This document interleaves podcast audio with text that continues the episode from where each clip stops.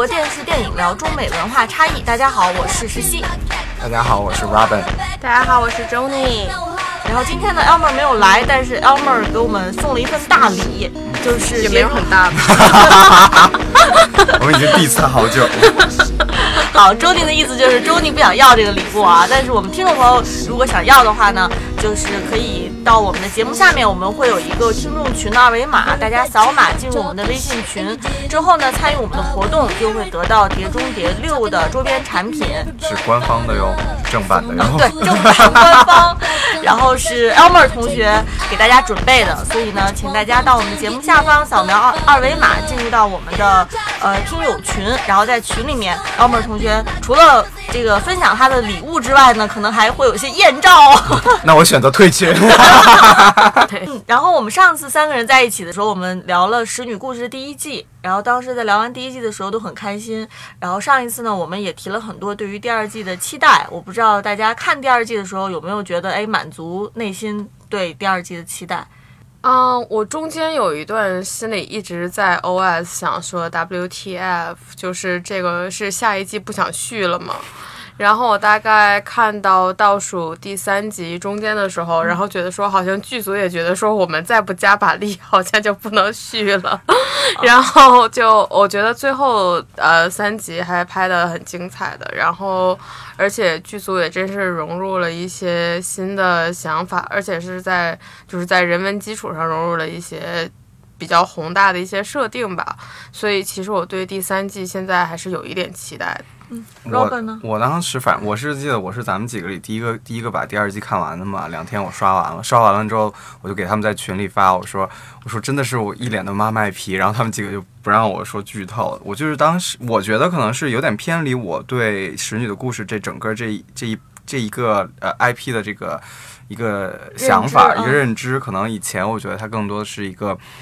啊，体现女性力量的这么一个反乌托邦性质的这么一个 concept，然后现在我就感觉它就有一些过于贴近讽刺美国现实社会的这个政治制度，然后就是我会觉得它有一点过于牵强。嗯，对，因为它前三集涉及到特特别多的场景，然后涉及到特别大的这种设定，然后你觉得说是不是这些小人物的这些他们的社会角色全部都会在这个剧里呈现出来？结果第四集你忽然发现说，哦，他被。打回原形了，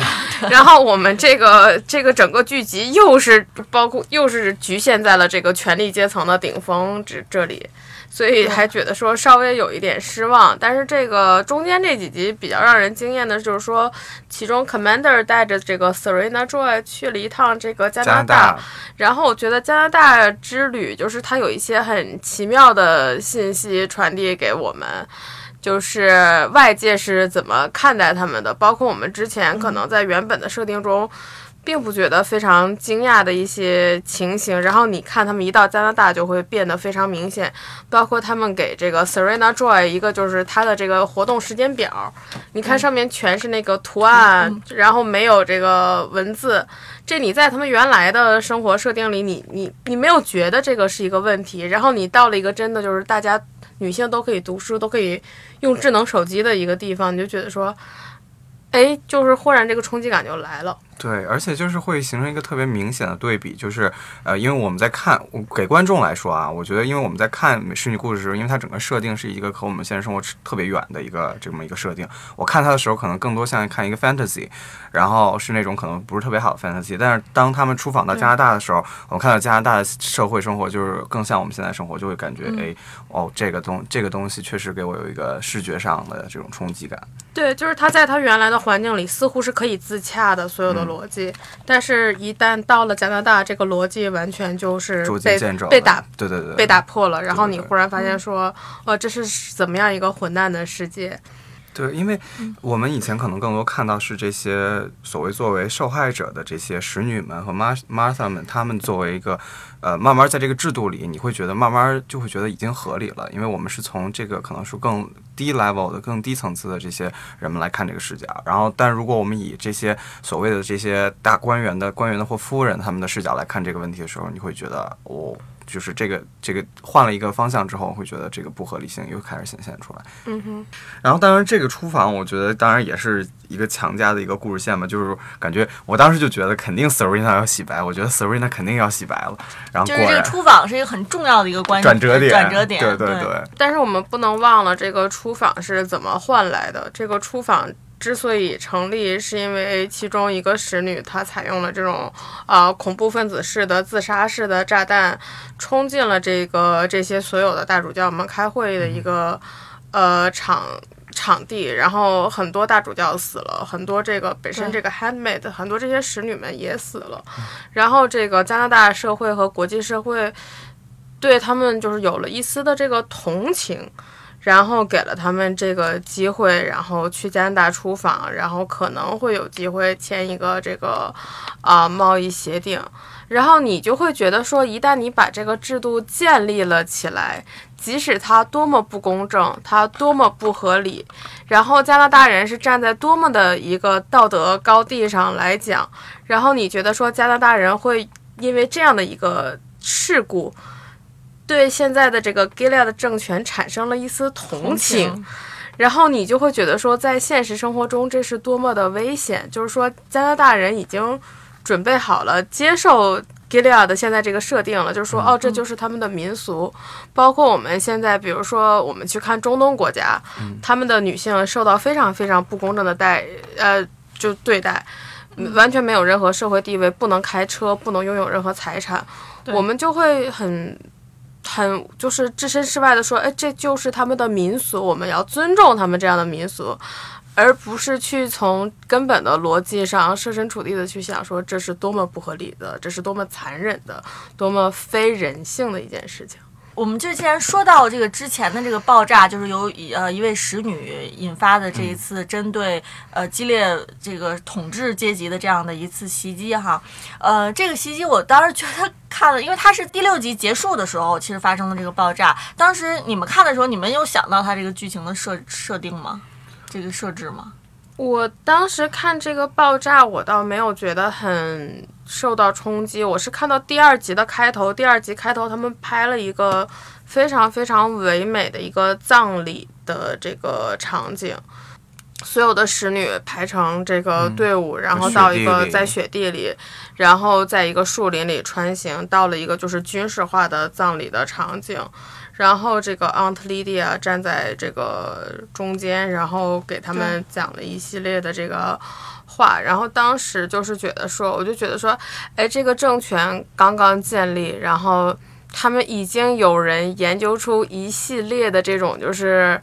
呃，这种什么葬礼啊，什么什么真的这种仪式性的啊东西，然后他们好像就是一个所有的阶级之间存在各种各样的这个矛盾的一个一个就是奇怪的一个结合体。然后忽然好像从这个事情中好像获得了一种什么样的力量，然后有了一种什么集体凝聚力，然后觉得说这个真的是非常非常的奇特的一个感觉，一个经嗯经历。我觉得就是说，可能我说冲击，其实确实挺冲击的。就是说，我觉得这个肯定，呃，做呃是意料之外，但是情理之中的这么，就是说这个爆炸案件，因为。呃，当人被逼迫到一定程度的时候，我觉得除了呃反抗，就没可能没有别的出路。我会想到他们会有，比如说使女们做出 一系列的这些反抗，但是我没想到可能会在嗯第二季的这个中间段，然后就开始有反抗，而且并还不是我们的主角们，而是说并是是那些无名的使女们做出的这么一个这种所谓的恐怖袭击式自杀袭式袭击的这么一个反抗，然后。嗯，而且这一段我还觉得挺好、挺震撼的一段，就是他们的那个拍摄手法。我看了一下，呃，那个就幕后的，他们这段采用是真实的那种，不就不是说完全 CGI 合成，就是说他们很多的爆炸是用来真实做的，就是呃主要也是为了防止可能有一些低成本美剧那种爆炸，呃，这些所谓像 CSI 啊这些。电视剧他们在做爆炸的时候，就是五毛钱特效，可能会让人出戏。我觉得这一块儿，所以给人很震惊。嗯，刚才 Robin 说了，就是他觉得一个呃不知名的使女，就是这个行为是并不是由我们熟悉的某一位使女去实施的，而最后其实是一个不知名的使女。呃，我我同意这一点，但是我不知道你们记不记得，其实这个使女在第一季的时候，她在跟呃六月他们其他的使女聊天的时候，她当时是觉得在呃激烈国。呃，我看大家评论都是把这个呃 Gilead 这个国家叫激烈国啊，我们就统一都叫成基列基列国 对，他他当时是说觉得，哎，基列国其实给了他的生活是比之前他的生活要更稳定，因为她是一个黑人是呃黑人女性嘛。她说的是她在之前的生活，她其实生活在可能是一个非常动荡的一个街区里面，可能每天要面临着各种这个人身的受到威胁的这样的情况，比如说这个有一些强奸啊或者抢劫啊这样的情况。所以她在第一季里面，她跟别人聊天的时候，她表示的是说。哎，好像我现在的这个生活啊，好像就有吃有喝，什么就是都不愁，他觉得是可以接受的。当然，后来他因为呃其他的事情，他的舌头好像也是被割掉了，对，所以他在最后出现的时候，是他自己去实施了这样的一次针对这个统治阶级的这样一个袭击哈，所以就是这。个角色的塑造，其实他虽然出现的不多，但是能看出他从前到后其实是有一个变化的。他整个剧情也暗示了，虽然没有把把他变化的每个细节呈现给大家。我是觉得说这个剧它有一个从小说开始它就有一个特点，它是一个没有这个主角的，其实就是它，嗯，因为我们讲到就比如说西方它有个非常长久的一个创作传统，不管是悲剧和喜剧，它都是一个英雄的一个 quest，一个英雄的他要有这个故事。之前英雄是怎么来的？英雄经历了什么？然后他遇到一个特别大的人生的障碍，嗯，然后他如何克服了这个障碍，然后生活归于平静。但是使女的故事，它这个小说本身而言，在文学史上它比较，呃，神奇的一点就是说，它这个剧里面没有一个呃英雄的这样的角色。我们的主角这个即使是六月，我们只是通过他的眼睛。去看这个世界，它跟之前的《一九八四》甚至还不太一样。之前因为这个小说写于一九八五年，是在这个之前著名的也是这个反乌托邦的小说《一九八四》，在一九八四年之后，这个嗯，小说家这个 Atwood 受到这个启发写的。但是那里面的这个 Winston Smith 这个角色，他是有这个非常强烈的这种。反抗的，其实他从某种角度上来讲，他有一些就是像呃我们所说的这个英雄的 story arc，它有一个这个故事线，而使女的故事它完全是就是它有点像这个中国画一样，它所有的东西都是散点透视的，你一会儿看到一个什么，而且这个六月他的回忆也是，它不是按照顺序回忆的，它是生活中的一点点小的触动，它我们忽然就是。插播了一下他的就是前世今生前缘是怎么样的，然后这个整个这个剧就是导致他变得，嗯，他比较没有传统，呃，文学和戏剧作品所说的我们他们西方追求的一个东西叫 catharsis，就是说你看一个剧，然后你的心被它揪紧。然后最后你要有一个 release，会有一个放松释放的一个过程。但是这个剧和这个小说非常特别，你没有一个这个过程，你所有的时候你的心都是这个揪紧的。即使就是到最后，就是六月有机会逃出 Gilead 的，一步一步这个被这一群这个 Martha 带着逃到了一个有希望逃出的时候，然后这时候他说。他做出了一个非常让所有人都觉得匪夷所思的选择，然后你同样在这个这一季就就结束了，然后你的心还是这样揪着，你一直没有得到说西方传统戏剧作品中要给你的一个精神释放的一个感受，ending 对吧？对，所以其实说起来，他这个剧也是很好的保留了他本身这个文学作品的他的这种气质和风格。就是它其实像你刚才说的，因为这个文学作品本身是有这样的气质的，让你就是心里面一直好像是用散点透视，让你心里一直是这种在提着的这种感觉，然后到这个剧里面，其实它是保留了这样的这样的东西。对，其实就是比如说第二季的前三集拍的就非常不像这个文学作品中本来的风格，就是包括它一系列这个逃跑，这个更像是一种就是比较经典的美剧的这一个一个就是它有一个它有一个 quest，它要实现它一步一步越越来越接近它目标，然后第四集一下又打回原形，又变成了原来呃小说的气质，它非常强调一些触感，一些女性视角，然后很多细节上的。对，而且这个剧它的镜头使用上，它对很多这个剧里的道具要求是非常高的，因为原本小说里很多的情绪都是来自于说道具的质感，它摸起来是怎么样的，它闻起来是怎么样的，它它看起来是是怎么样的，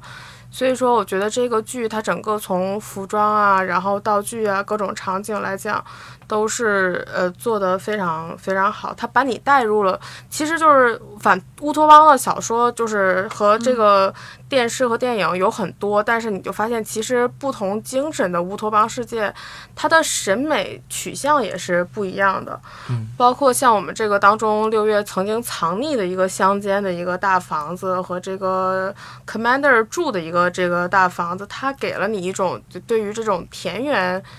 呃，生活的这种就是向往的一个反乌托邦世界，然后你再看，呃，一九八四就是非常像，它有当年那个非常实用主义化的，就是所有的这个，呃，对美啊，对田园这些追求都都不存在了。然后我们再看一些，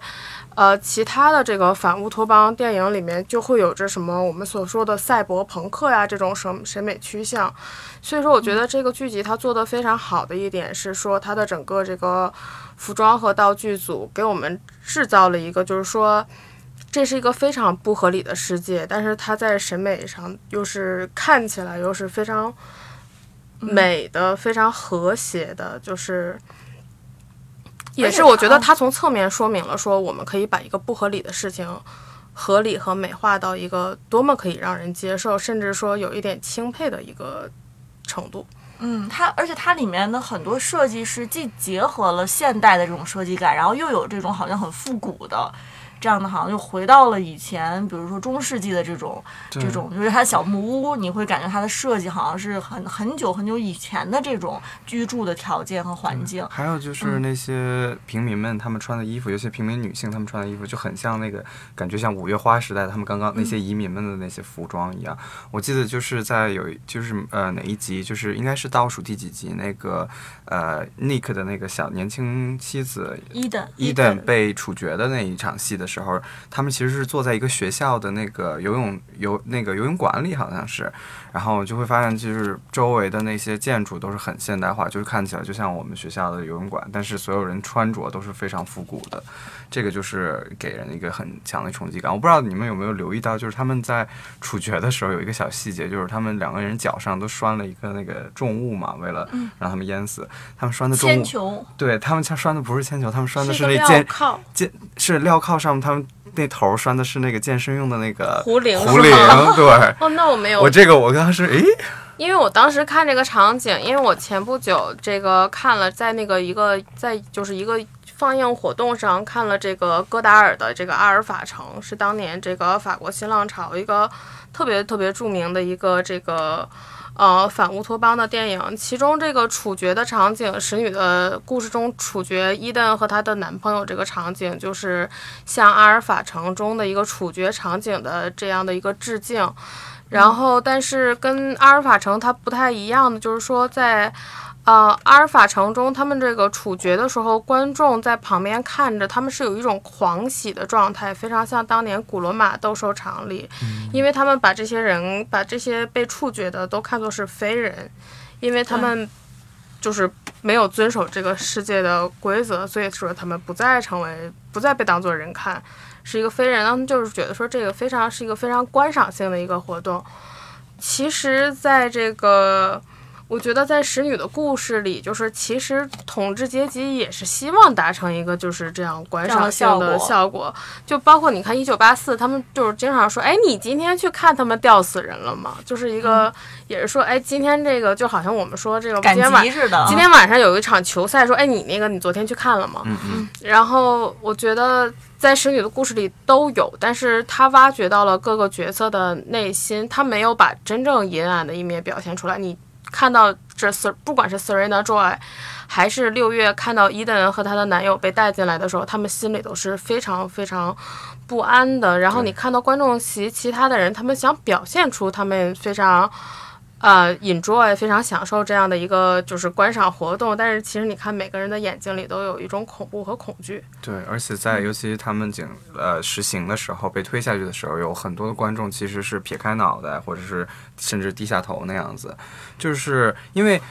这个他们这个激烈国其实这时候也刚成立了，才几一年的时间吧，大概，所以有很多人是从曾经的生活过渡到这个。其实好像我有一小说里的设定是可能是第五年。第五年，反正就是他们还是对他们还是这个第一代的这个第一代激烈国的 子民，所以他们会有以前曾经的啊这种比较民主的美国美式生活，然后到这个，我觉得可能呃。呃，如果过到后面几代，因为其实从伊顿，她是已经被教育成了这种，就是。呃，遵守上帝、遵守激烈国的所有法律，这么一个女孩，连连这样的一个女孩，她都会被处决的话，如果可能慢慢到最后的话，这个整个这个制这个制度教育出来的后面几代的话，可能会是一个畸形的呃一个畸形的那么一个 generation，然后也会导，这也就是为什么我觉得就是那些主教老婆们，他们为什么想要 fight for 他们女儿们的这个读书权、识字权。特别喜欢伊登这个角色，因为其实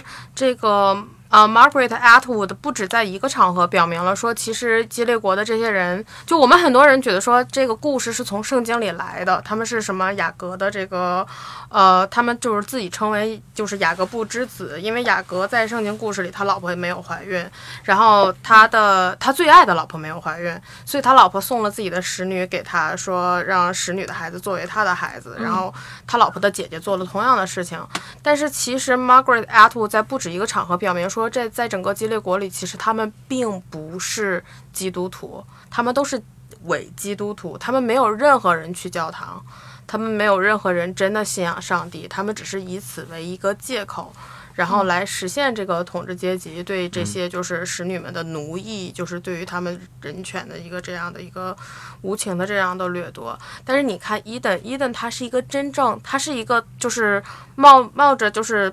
死刑危险的，就是藏匿了一本，就是真的是圣经的一个一个女孩，她是一个真正的相信基督教徒，她是一个真正的 believer，然后也是就是这个信仰给了她的力量，跟她真正爱的人就是一起去这个呃私奔，对赴死，然后成为一个就是我们说成为一个 martyr，然后这样的一个就是殉道者的一个这样的形象，然后你会想到说。哦，这个 Serena Joy 她原来是干嘛的？她原来就是宣导这些基督教信仰的。然后她她现在在做什么？然后其实你想到非 Serena Joy 最后她白化洗白了，其实很大的程度上是受到伊登手里的这本圣经的这个震动。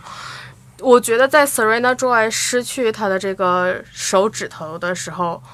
六月在一定程度上觉得说。其实，Serena Joy 放弃他手指的时候，就是他已经一定程度上的成为他肚子里孩子的妈妈了。就他不是他的亲生妈妈，也不是其实从从他受鞭刑那一段，就是被那个主教打，就是因为他主教生病期，主教在床上的时候，呃，不是生病期间受伤在床上的时候，他不是偷着写那些国家的那些政策报告之类的嘛？在那个之后，他因为这个受鞭刑的时候，我觉得已经。开始就是六月对他 Serena 的那个情感已经开始转化了，然后就是其实感觉整篇的我看这个的感觉，整篇就是在为 Serena 后面啊更合理的把孩子交给。呃，六月让他能放心让他带走的，做一个铺垫，因为不然的话，Serena 是不会这么轻易交出自己，这因为这是他唯一的依靠。他第一季，呃，这种通篇都是 Serena 就是老老娘要孩子的这种感觉，不会这么轻易的放出去。我觉得。那大家觉得说，在下一季当中，Serena 会还会再扮演什么样的角色呢？他会真的就完全洗白了吗？因为在第二季当中，其实从他呃开始有有一所动摇，对这个激烈国的这个本身的这个信信念有一些动摇，到他最后真正最后一集同意这个呃六月把孩子带走，他中间其实经历了很多反复。嗯然后这些反复有的是看的我是触目惊心，包括其实呃，Robin 刚才提了，就是呃，这个 Serena 她受的这个鞭刑嗯之后，其实她还干了一件特别让人匪夷所思的事儿，就是他那个时候是。是怂恿了大主教去强奸六月，然后把孩子生下来。就是他并没有因为说他受了鞭刑，然后好像良心发现，好像对六月更好一些。他反而是用了特别极端的手段，所以，然后到他最后就又把孩子放走了。就是他中间其实并不是说好像是一点一点是一个呃直线的慢慢的洗白，而是说中间有一些很激烈的一些反复。嗯所以呃，我觉得大家可以结合第二季 Serena 的这个反复的这种反复无常的这种表现，然后谈谈你们对第三季 Serena 这个角色的一个期待。我觉得就是通过这个 第二季对 Serena 这个刻画就更详细，就是说它并不是一个可能呃非常决绝的一个人，他的他不会有那种特别 dramatic 的那种 turn turn，就是需要经过这些呃一一步一步的有不同的这些来刺激，来把他这个人的那个人性激发出来。所以我觉得下一季他还有可能会呃继续黑化，黑化完了再洗白 黑化，这样、我觉得这样才有的看。因为 Serena 作为啊、我们所有观众里观众接触到的那种最高权力的唯一一个女性吧，一个女性主要角色，呃，给他需要给我们一个。呃需要给我们一种快感，就是说这个坏人怎么能坏透，然后他又怎么能洗白，这样一个对观众来说嗯是一个很好的一个考验。而且其实 Serena 她从一点一滴，从他包括以前他们在做回忆那一段，就是他去大学里做演讲，然后包括被人呃被人嘘下去、嘘下台啊等等，那时候他被人给枪枪击中，枪中，对，嗯。然后呃，以及后来他们出访加拿大的时候，他甚至去接受了一个男人的搭讪。其实他当时不知道这个男的是一个记者，想要采访他，对。但是他当时接受一个搭讪，其实我们就知道这个 Serena 她是内心里是有一点点的那个反抗的，但是她又不敢表现出来，所以就是我觉得他还属于就相对于大主教来说，他可能还是所谓的有救型的呢。所以我还挺期待这个人的表现，而且我还真的挺喜欢这个嗯呃这位角色呃这位演员他对这个角色的刻画，就是恨可恨的时候真的是恨得牙痒痒，但是你在呃最后一段把就呃教 June 把孩子带走的时候，教出来的时候、那一段是真的看的人很心碎。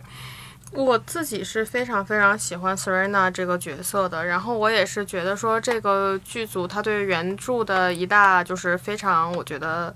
这个剧里最好的一个改编，就是说其实，在原剧里 Serena 和 Commander 都是年龄更老，就像你刚才说的这个电影版的这个使女的故事，就你看他们其实都是银发苍苍的了，对就是 Serena 已经就是由于这个关节炎站都站不起来，到哪儿都要拎一把拐杖的一个角色，他们。把这个剧组的设定是他们的年纪变成更年轻，其实 Serena 很有可能她还是可以生孩子的，就是真正不能生孩子的是大主教，大主教对嗯我自己比较期待的是说，这个 Martha 们把 Serena 就是偷出来，偷到加拿大，然后利用这个 Serena 利用 Serena 的一个这个声望，因为她本身她就是一个 writer，她是一个非常好的一个。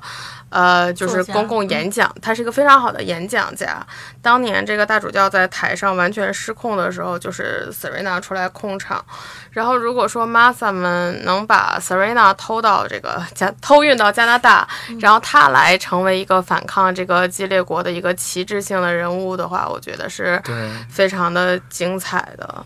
今天其实我来之前我还看翻了那个 YouTube，然后导演和编剧就说那个我们不是说那个 Emily 看到有一集 Em 就是应该是倒数，这也是最后一集 Emily 在被自己的 household 拉出去逃跑之前，Emily 把我们的容嬷嬷啊，容嬷嬷，莉迪亚嬷嬷莉迪亚，莉迪亚嬷嬷是杀掉，其实这一段也挺解气的，但是就是他其实没杀死，他们说他们说会保证安特莉迪亚下一季会有一个 comeback，然后我，但是我我我没有觉得很解气，我觉得当时有一点伤心，就是我觉得说，其实，在所有迫害这些使女的人里面，Aunt Lydia 是唯一一个真心是就是从他自己能做到的角度来帮助他们在这个世界里生存下去的。你我我我不想认为他，我不想给我自己有一个这样的想法，就是说你不能以你的好心去压迫其他人，即使你是认为你是好心，但是对别人造成的还是伤害嘛。所以我会觉得 Aunt Lydia 更像一个伪善者。Emily 就是跟你一样的想法、嗯 e m i l y 认为他是一个伪善者，所以 Emily 刺死了他。但是就是我从我的角度来讲说，这可能就是说这就是给我一个非常大的这个悲剧的冲击性，就是说因为你接触不到其他的迫害你的人，所以你就从你身边选一个你触手可及的。触手可及的，但是可能不是这个系统里面最罪恶的人去对然后我觉得我比较失望的是，我对整个美国这个电影电视评论界的一个失望，就是直到就是最后这个呃 Martha 叫 Rita 帮助六月逃跑之后，没有人之前把这个整个使女的故事这个电视剧跟当年的美国黑人奴隶制的这个废奴运动联系到一起。其实有一个可能大家就是很难想象到的一个文化背景，就是说为什么。美其实，如果说你有机会去美洲去旅游，你就发现说，美国的黑人文化跟南美其他国家的黑人文化是完全不一样的。然后，其实不只是呃，就是为什么有种种的这种，其实南美国家你去看也有很多的黑人。当年这个呃，这个大西洋奴隶三角形这个奴隶贸易当中，其实。运到美国的奴隶只有百分之六，然后其他的大概百分之三十，然后另外百分之六十的人都是送去南美的这个呃蔗糖的种植园，但是由于种植园的这种生活是非常非常辛苦的，所以说他们的死亡率非常高，所以就是有源源不断的有黑人奴隶从这个呃非洲被运过来，所以他们跟他们这个在西非的这个文化上的这种就是链接，其实永远没有被切断，因为源源不断的还有黑人从。西非被运过来，但是美国为什么非常特别？因为美国的奴隶恰好过得比南南美的奴隶是过得稍微好一点点，所以他们的出生率是高于他们的死亡率的。久而久之，就美国不用再从非洲买奴隶了，他们通过他们就是种植园的奴隶自己的这个就是生育孩子，就能满足美国境内的这个对奴隶的这个需要。结果就造成了美国的奴隶，他们出生以来就在这个种植园里当奴隶，就像这个我们看到，就说在使女的故事里中，就是 Serena 想到说六月生下的这个 Serena 的孩子，将来要面临的一个情况，因为六月和 Serena 还是会读读书写字，包括伊登还是他有他得到一本圣经，他还是认识。Serena 想到说，如果说等六月生下的这个孩子在 Gilead 长大，他就会成为当年美国这些种植园里的黑人奴隶的小孩，他们生下来就认为这是他们的命运，他们就是生生而就是为奴，生而就是要被奴役的。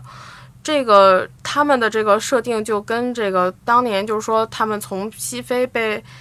运过来，然后被迫接受奴隶命运的这些第一代奴隶的想法就完全就不一样了。所以说也是造成了美国现在整个这个。呃，社会就说美国的美籍黑人和美国的这个白人，他们的一个文化上的，就美国黑人和其实世界上其他地方的黑人，他们文化割裂，和白人之间的文化割裂，所以美国的种族问题才这么严重。但是好像我们看到的这个剧里面，大家通常会很难会联系到刚才周你说的这个其实我觉得是。美国精英社会和美国影评界他们集体的一个故意的今生，大家把这个问题故意去引向川普那边，说川普如何压迫女性啊。其实我觉得这个故事跟美国当年的黑人奴隶运动的，呃。相似性和相关性要远远大于说川普现在对美国女性的一些言论上的、文化上的一些所谓的这种因为这个其实也是感觉是美国电视行业、电视电影行业的一个不不说的这么一个事儿。如果他这部像他这像《使女故事》，它更多是强调是女性，然后以及一个反乌托邦的这么一个故事的话，他会把这个黑呃有色人种的这个声音可能是压到最小，因为我们想在激烈国这么这样一个所谓遵从上帝的这么一个呃环境里，不可能他们不会去压迫其他有色人种啊。可是在这里就会被被他就是被弱化，被弱化掉了。其实这个其实如果在我看来的话，应该会在激烈国会形成一个更。呃，甚至可能，比如说，他们会出现一个所谓叫那 purge，就是那种，甚至是那种屠杀性质。我觉得在激烈国是应该会实现，可能只是因为现在美国的这个真正的这个环境，然后以及这个电影行业他们的发展，所以导致这个话题不能被 在实际故事里面去提到。但是其实最后导演在。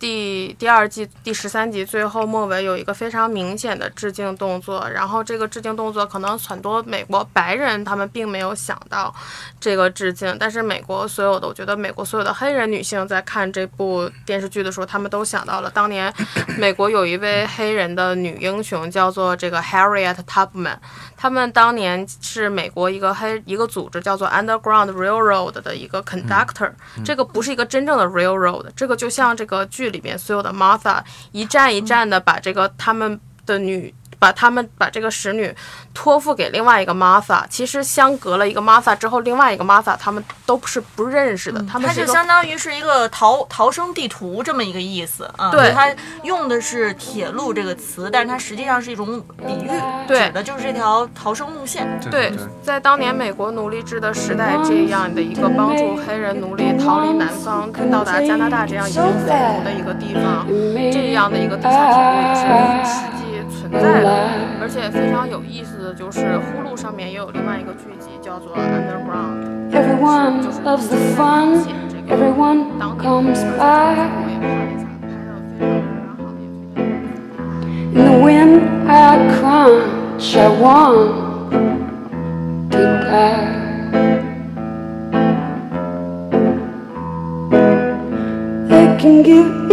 的。Or let me drink my fill. The heart wants to explode far away when nobody knows. Do you believe she said that? Do you believe